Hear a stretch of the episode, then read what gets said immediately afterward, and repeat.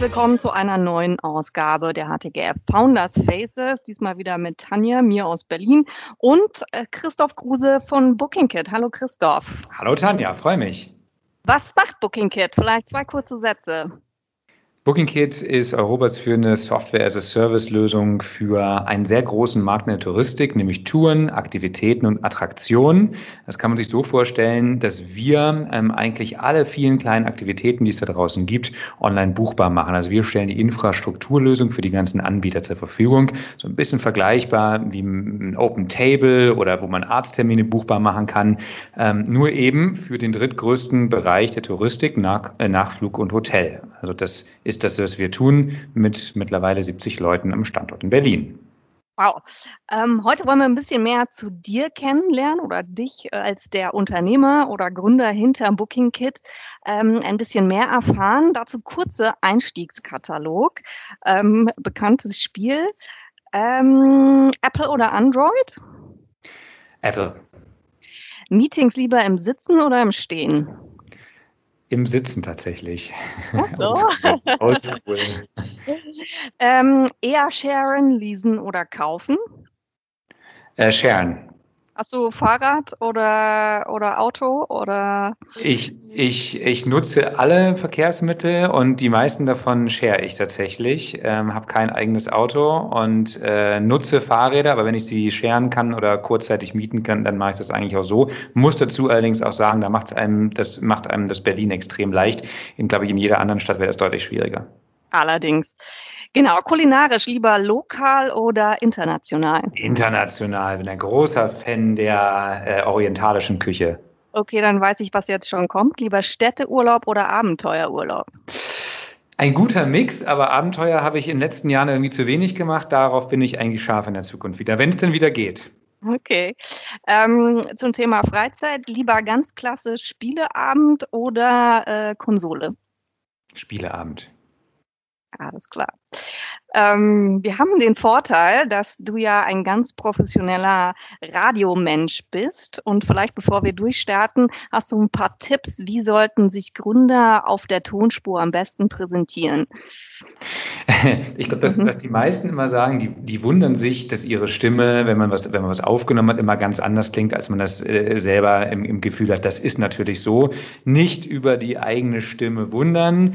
Ähm, das ist das Allerwichtigste. Ein, ein, ein, ein, wenn man seine eigene Stimme anfängt zu mögen und auch zu wissen, dass sie anders klingt, wenn man es aufgenommen hat, das ist schon der erste Schritt. Und ich glaube, das zweite ist, vor allen Dingen mit der Modulation arbeiten ruhig. Also man kann über die Stimme so viel transportieren und man kann das einsetzen im Gründer, im Geschäftsalltag, was auch immer.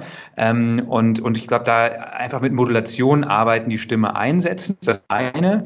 Und das Allerwichtigste, das habe ich beim Radio schmerzlich lernen müssen, ist, es gibt so einen Spruch, äh, und bist du noch so fleißig, es werden nur 1,30 quasi für den Redakteur, ähm, dass im Radio sich oder wenn man spricht, sich alles für einen selber gar nicht so lang anhört, aber man muss immer mit einem Faktor 3 rechnen. Das heißt, wenn ich rede, muss ich immer dran denken, dass der Gegenüber das Ganze mit einem Faktor 3 circa wahrnimmt. Das heißt, kurz, knackig, präzise auf den Punkt. Das gilt sowieso, aber das ist etwas, was ich im Rahmen auf jeden, im, im Rahmen des Radio, äh, der Radioausbildung auf jeden Fall nochmal ganz anders gelernt habe.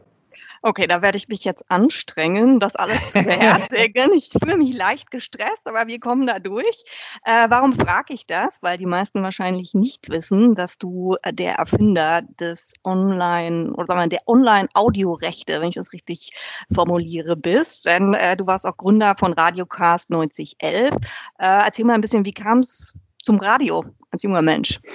Ich habe ehrlich gesagt als Kind in meinem Kinderzimmer äh, schon ein kleines Radiostudio nachgebaut und habe meinen Eltern immer erzählt, ich würde gerne mal Radiomoderator werden. Äh, hat man ja, wenn man, wenn man sozusagen so fasziniert von diesem Medium ist, war dann als Jugendlicher schon beim Lokalradio, ich komme ursprünglich aus Niedersachsen, habe in Braunschweig, bin in Braunschweig aufgewachsen, habe dort beim Radio gearbeitet, viel am Mikrofon ähm, gemacht, so die, die Jugendsendung, die es da irgendwie gab, gab. Und dann entscheidet man sich irgendwann, willst du in die journalistische Richtung gehen? Machst du also ein Volontariat oder ähm, gehst du quasi ja, in die in die kaufmännische Richtung, studiert man dann irgendwas ähm, Betriebswirtschaftliches. Ich habe mich dann für die, für die dunkle Seite der Macht entschieden, BWL studiert äh, und habe aber das, das Medium Radio nie losgelassen, habe als, als Student, ähm, ich habe Medienmanagement studiert, also einen hohen BWL-Anteil, aber mit so einem Medienfokus und habe in der Morning Show immer schon gearbeitet beim Lokalradio dort in Nordrhein-Westfalen äh, und habe dann quasi vor der Vorlesung in der Morning Show Wetterverkehr gemacht und bin dann in die Vorlesung, hatte schon Geld verdient, haben alle Leute immer ganz komisch geguckt. Aber diese Faszination vom Radio äh, ist mir eigentlich nie äh, verloren gegangen und ich habe dann 2007, nachdem ich mein Studium abgeschlossen habe und sozusagen zu einer großen Radio-Holding gegangen bin, eigentlich eine große Chance bekommen tatsächlich, ähm, nämlich digitales Radio vorzudenken. Das hast du ja gerade angedeutet. Ähm, ähm, und das ist eigentlich das, was ich bisher auch immer jetzt noch mache, nämlich eine Branche zu, zu digitalisieren, eine Branche zu transferieren. Und damals war die, heute würde man, glaube ich, Think Tank dazu sagen, damals war es die Vorstellung, Mensch, wir wollen die, wir wollen die Fehler der Musikindustrie nicht nochmal wiederholen. Das heißt, wir müssen uns eigentlich früh hinsetzen und sagen, wie produzieren wir Radio eigentlich im Digitalen, nicht mehr mit CDs, sondern irgendwie digitale ja, Produktionswege zu erfinden. Wie distribuieren wir digital? Also 2005, 2006, 2007, da gab es keine Podcasts, da gab, war Streaming zwar grundsätzlich möglich, natürlich ähm, nicht über Mobile, es gab noch nicht mal ein iPhone zu der Zeit.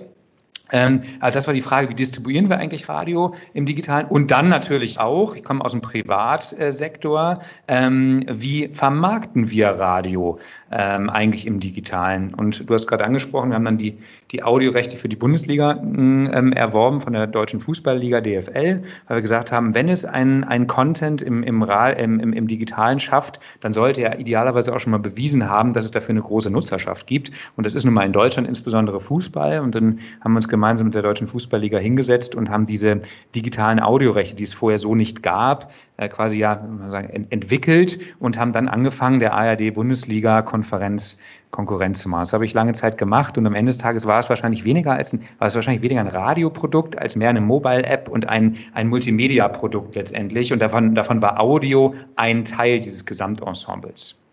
Und du hast ja gesagt, also damals war ja das Wort Digitalisierung, gab es ja noch nicht so, man war da irgendwie innovativ unterwegs. Aber wenn du von heute aus, äh, sagen wir mal, nochmal einen Tipp in die Radioszene geben würdest, ähm, äh, was wären deine Empfehlungen aus der heutigen Sicht? Ähm, ich finde, man hat das so an an dem Podcast-Beispiel gesehen. Ähm, das war, es gibt in, in, in Radio Deutschland gibt es eine Messe, den Radio Day, der findet einmal im Jahr statt in Köln oder hat stattgefunden, heißt ein bisschen anders. Vor, im, Im Jahr 2008, vor heute zwölf Jahren, äh, gab es den ähm, zum Thema Podcast, das neue Superthema. Und es hat zwölf Jahre lang gedauert, sagen wir mal zehn Jahre lang gedauert, bis aus so einem, aus so einem damals gehypten Thema wirklich ein, ein Massenphänomen wurde. Und ich erinnere mich noch an meine erste Präsentation, die ich damals bei der, bei der Radio Holding als Praktikant übrigens damals noch machen musste. Das hieß, das war ein Titel vom Wired Magazine, The End of Radio as We Know It. Und das war 2004. Das heißt, äh, was ich, was ich sagen will, ist, es gab so viele Versuche, die immer das Radio versucht haben, äh, totzureden. Oder es kam etwas Neues wie Podcast. Meine Erfahrung ist, in den Medien dauert das alles ein bisschen länger, insbesondere in, dem, in den Audiomedien dauert das alles ein kleines bisschen länger. Ähm, und ich bin mir sicher, dass die Grundfunktion von, von Radio oder von gesprochenem und mit, in einer Mischung aus Musik auch noch auf die nächsten Jahrzehnte Bestand haben werden. Ich glaube aber, dass ein ganz großer ähm, Teil der Veränderung sein wird, die Distributionswege, das haben wir in den letzten Jahren schon gesehen, und die Art und Weise der Bezahlung. Dank Netflix, dank äh, Spotify und Co., ähm, insbesondere Spotify im Audiobereich, hat man sich, äh, hat, haben sich die Hörgewohnheiten ja nicht unbedingt verändert. Ich höre ja weiterhin Musik oder höre ja auch weiterhin gesprochenes Wort, aber die Art und Weise, wie das abgerechnet wird und die Art und Weise, wie ich es äh, ähm, äh, konsumiere, haben sich geändert. Und das ist eigentlich so ein bisschen, wenn ich zurückgucke auf meine Radiozeit, die Grundthemen, also journalistisch etwas einzuordnen, mich im Zweifelsfall führen zu lassen von etwas äh, und mich dann aber eben auch berieseln zu lassen, das wird es wahrscheinlich auch in den nächsten Dekaden noch geben. Aber die Art und Weise, wie ich das konsumiere und wie ich vielleicht auch dafür bezahle, ähm, das wird sich sicherlich in Zukunft ändern. Und meinst du, das gilt auch? Also du hast ja ähm, Medien- und Innovationsmanagement studiert. Wenn du so auf die Gesamtmedienbranche guckst und vielleicht mal so 100 Jahre die Zukunft sehen, würdest du sagen, das ist auch die, der größere Rahmen, in dem sich sozusagen die Medienwelt bewegen wird, weil ein großer Anteil der Medien hat ja wahrscheinlich den Einstieg schon mit dem Internet verpasst, ja. würde man jetzt böse von außen sagen.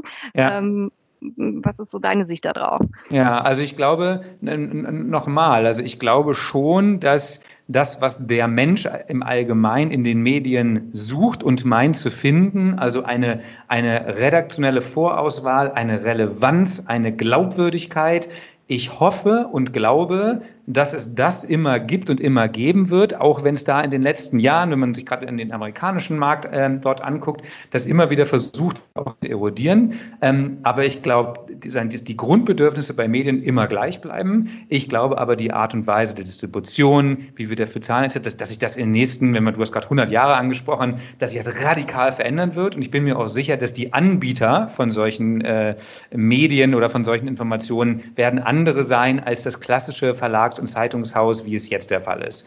Ähm, und ähm, das ist im Radio passiert, das ist noch viel schneller im Print gegangen, das ist in der Musikindustrie passiert, wenn wir das alles mal unter Medien subsumieren. Ähm, ich finde es aber extrem spannend und ähm, manchmal, ähm, ich bin sehr froh, dass ich das machen darf aktuell, nämlich äh, Booking Kit und Software, was ich mache, aber natürlich guckt man noch so ein bisschen äh, zurück und beobachtet sehr, sehr intensiv, was denn da in, der, in, der, in den Medien an Innovation noch passiert und da passiert jede Menge. Hast du denn aus dieser Medienzeit, mal abgesehen vom Medienthema selber, für dich Dinge mitgenommen, die du jetzt auch in Booking Kit, sag mal, dir jetzt helfen bei der aktuellen Gründung aus dieser Zeit?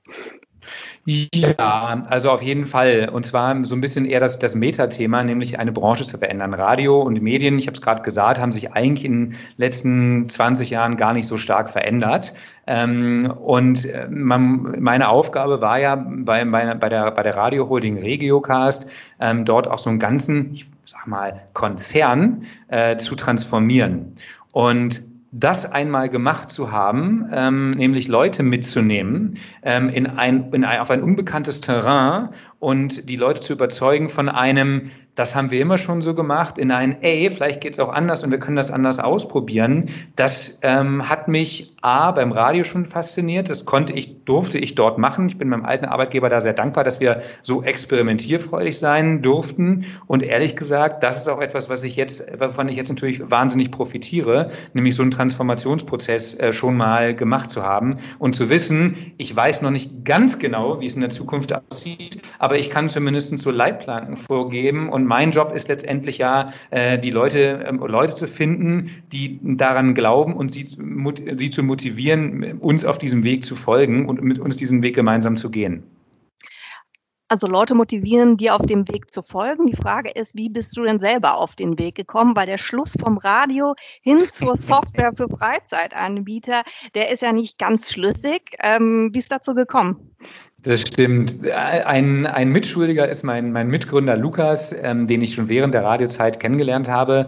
Äh, und wir beide waren fasziniert ähm, von, vom, vom ganzen Bereich E-Commerce. Ich war damals aber in einer, in einer leitenden Position beim Radio tätig. Ähm, Lukas hat damals noch vor einem Endzügen seines Studiums, hatte parallel auch eine, noch, eine, noch eine Agentur gegründet. Und wir haben gesagt, wir müssen eigentlich ein Projekt finden, was wir parallel betreiben können und haben dann äh, vor vielen, vielen, vielen, vielen Jahren ein, ein kleines E-Commerce-Unternehmen ähm, gegründet. Und zwar habe ich damals gelesen, ein Buch von Günther Faltin, das heißt ähm, gibt nach wie vor Kopfschläg Kapital. Der propagiert so ein bisschen dieses Gründen aus Komponenten, mal ganz platt gesagt. Du musst eigentlich, äh, du brauchst eigentlich gar nicht so viel, um zu gründen. Und das hat mich damals ermutigt, mit ganz wenig Geld. Wir haben, glaube ich, jeder ich würde sagen, 1000 Euro eingesetzt und hatten aber ein, hatten nach drei, vier Monaten ein wirklich gut laufendes E-Commerce-Unternehmen, dem wir damals im Winter 2010, 2011 äh, Smartphone-Handschuhe in Deutschland vertrieben haben. Von da ist, würdest, würdest du sagen, okay, wie kommt es denn von Smartphone-Handschuhe dann irgendwie zum Software as a Service für Tun genau. Aktivitäten? Ähm, äh, verständliche Frage. Ähm, wir haben uns einfach sehr, sehr gut verstanden, wir beide, und haben gemerkt, wir sind an vielen Stellen komplementär, was ich, glaube ich, bei Gründerteams sehr wichtig finde, dass man nicht nur immer das Gleiche kann, sondern eben sich auch ganz gut ergänzt. Ähm, aber wir haben irgendwie, wir sind sehr aligned, würde man neudeutsch sagen, bei dem, wie, wie wir auf die Welt gucken. Und das hat mich ermutigt, beim Radio ganz, ganz schweren Herzens irgendwann äh, zu gehen und mal kurz äh, mal eine Auszeit zu nehmen und zum, mal zu gucken, was interessiert mich denn eigentlich noch so im Leben. Und da bin ich gereist, ähm, war in Südamerika und das war im Jahr 2014 ähm, und dort habe ich eben mit sehr vielen ich war allein unterwegs mit, mit dem Rucksack und bin halt mit sehr, sehr vielen Erlebnisanbietern in Kontakt gekommen. Also Rafting in Peru, Stadttouren etc. und habe gemerkt, das ist eine Riesenbranche. Das Einzige, was ich gemacht habe, ist, mich fortzubewegen und dann vor Ort halt solche Aktivitäten zu machen. Ähm, eine Riesenbranche, die aber sehr, sehr analog noch unterwegs ist. Und da ist eigentlich die Gründungsidee zu BookingKit entstanden und kam zurück und wir haben uns verschiedene äh, Aspekte dieses Marktes angeguckt und haben dann beide Mut gefasst, in diesen Markt zu investieren und haben dann erfreulicherweise eben auch Investoren gefunden, die an uns und an, diesen, an dieses Marktsegment geglaubt haben. Sehr schön. Und äh, wenn ihr euch jetzt so mit Freizeitanbietern beschäftigt, wie muss man sich das vorstellen? Habt ihr auch eine exzessive Freizeitkultur oder musst du sagen, nein, für dieses Projekt musste ich die wesentlichen Hobbys beiseite lassen? Wie sieht das bei euch aus?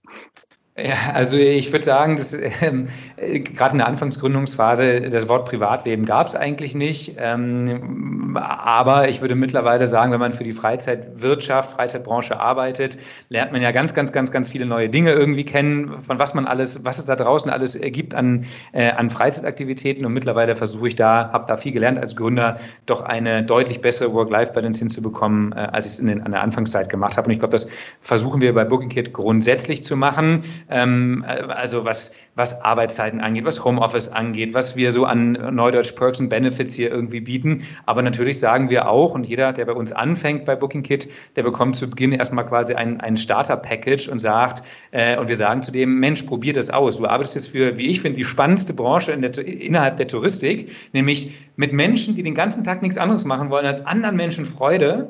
Ähm, und dann geh raus und, äh, und mach das. Ob das vom Stand-Up-Paddling, vom, wir haben einen Kunden, der macht Kuhkuscheln, da kann man sich quasi, äh, kann man sich an Tiere anschmiegen, von Escape Games, von bis es ist ja mittlerweile so eine breite Branche und insbesondere in der Corona-Pandemie erleben wir eine, äh, eine Renaissance noch mal mehr dieser Branche, weil alle Leute sind viel experimentierfreudiger, auch Dinge auszuprobieren, die sie vielleicht, auf die sie vielleicht vorher keine Lust hatten. Und das hilft natürlich. Und das kommt bei uns, auch bei unseren Mitarbeitern, nicht zu kurz. Achtest du dann auch bei Bewerbern darauf, welches Hobby die im Lebenslauf haben oder ob sie überhaupt Hobbys haben oder ist das, äh, fällt das völlig raus? Nee, also das, das, das fällt nicht völlig raus. Ähm, und wir haben einen sehr, sehr, sehr erfolgreichen Vertriebler bei uns, der kommt aus dem Segway-Bereich. Alle, die die Segways kennen, das sind die Dinger mit den, mit den zwei Rollen, wo man sich quasi beim draufstellen kann und dann durch die Stadt beispielsweise fahren kann. Ähm, der hatte selber mal so, eine, so, ein, so einen Segway-Verleih, beziehungsweise hat Segway-Touren angeboten. Äh, und wenn jemand natürlich das Privileg hat, schon mal in der Branche persönlich gearbeitet zu haben, dann ist der natürlich ein Top-Vertriebler. Ich sage nicht, er muss nicht per se der bessere Vertriebler sein, natürlich aber ein Top-Vertriebler, weil er natürlich die Sprache der Kunden spricht. Und deswegen aber achten wir schon auch bei Bewerbern darauf, glauben wir, dass die sich intrinsisch mit dieser Branche irgendwie beschäftigen oder beschäftigen, beschäftigen, beschäftigen die sich eigentlich mehr extrinsisch damit, weil man vielleicht Geld verdienen will, was per se nichts Schlechtes ist. Ähm, aber natürlich guckt man in einem Bewerbungsverfahren danach, ähm, Mensch, hat der eigentlich irgendwie was in seinem Leben gemacht, wo, wo, wo man sagt, der kann sich mit dieser Branche ganz besonders gut äh, ja, identifizieren. Habt ihr, äh, äh, Lukas und du, eine gemeinsame Leidenschaft oder habt ihr da ganz konträre Leidenschaften? Äh, wir haben gleiche Leidenschaften, würde ich sagen. Also ich würde sagen sowieso, dass wir vom, wir sind im, im konträr im, im Sinne von komplementär, wenn es um unsere Kompetenzen geht. Wir sind aber, glaube ich, sehr gleichgerichtet, wenn es darum geht, was uns, was uns beiden irgendwie Spaß macht. Und wir haben zwei 2012 zusammen beispielsweise einen, einen, einen Flugschein gemacht. Viele denken ja, boah, das ist ja ein krasses Hobby, voll teuer. Äh, das ist überhaupt nicht so. Man kommt also vom Fußgänger zum, zum Flugscheininhaber, kann man theoretisch, wenn man sich anstrengt, innerhalb von wenigen Wochen theoretisch sogar kommen. Und das kostet, ist gar nicht so teuer, wie ganz viele denken. Äh, Lukas fliegt noch. Äh, ich fliege aktuell nicht mehr, weil das äh, kriege ich aktuell mit, mit Arbeit äh, und, und äh, wie gesagt, Privatleben da nicht so richtig gut zusammen. Lukas fliegt aber noch und das ist ein tolles Hobby und das haben wir auf jeden Fall gemeinsam. Ah, wir haben jetzt einen ganz schnellen Ritt gemacht von Radio bis heute zu Booking Kit. Ich hätte noch eine abschließende Frage. Das ist ja eine Frage, die sich seit Jahren bei mir unter den Nägeln brennt. Ähm, es gibt so einen Look von euch. Äh, wenn man Lukas auf den Fotos sieht, hat er immer eine rote Hose und du hast immer einen blauen Pulli. Und die Frage drängt sich bei mir seit Jahren auf. Why? Warum ist das so? Gibt es da was, was Größeres dahinter? Ja, in der, in der Tat. Das ist tatsächlich, äh, finden sehr viele Leute von außen sehr, sehr spannend. Und ich möchte es jetzt endlich aufklären. Ähm, es ist aber tatsächlich eher ein Zufallsprodukt. Lukas, mein Mitgründer, der mag, anders als ich übrigens, eher, eher sehr knallige Farben, seine Freundin übrigens auch. Und irgendwann, das war schon zu Booking Kit Zeiten, haben wir auf einer Messe gemerkt, dass sich ihn die Leute ganz besonders gut einprägen konnte, weil er also wirklich ein knalliges Rot ähm, als Hose hatte.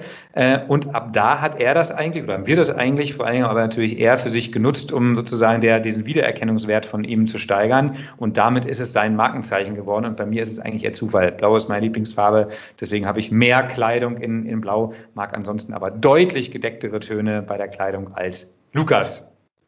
Okay, dann bin ich gespannt, wie viele weitere auffallende Farben wir ab jetzt in der Startup-Szene sehen werden. Vielen Dank für das Geheimnis oder Lüftung des Geheimnisses. Danke dir, Christoph, dass du dir die Zeit genommen hast. War ein sehr spannendes Gespräch. Sehr gerne.